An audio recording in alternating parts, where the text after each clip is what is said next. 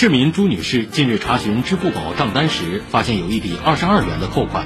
查询过后才发现，这是某视频网站会员的自动续费，而且在近五年，类似这样的扣款居然有过近百次。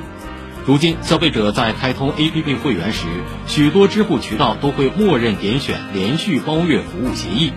上海新闻广播微信公众号的文章说，众多 APP 会员都是开通容易退出难。与其算计着如何通过套路让消费者被自动续费，不如通过提供优质服务和体验来增加粘性，让消费者心甘情愿掏钱。以上是慧听天下。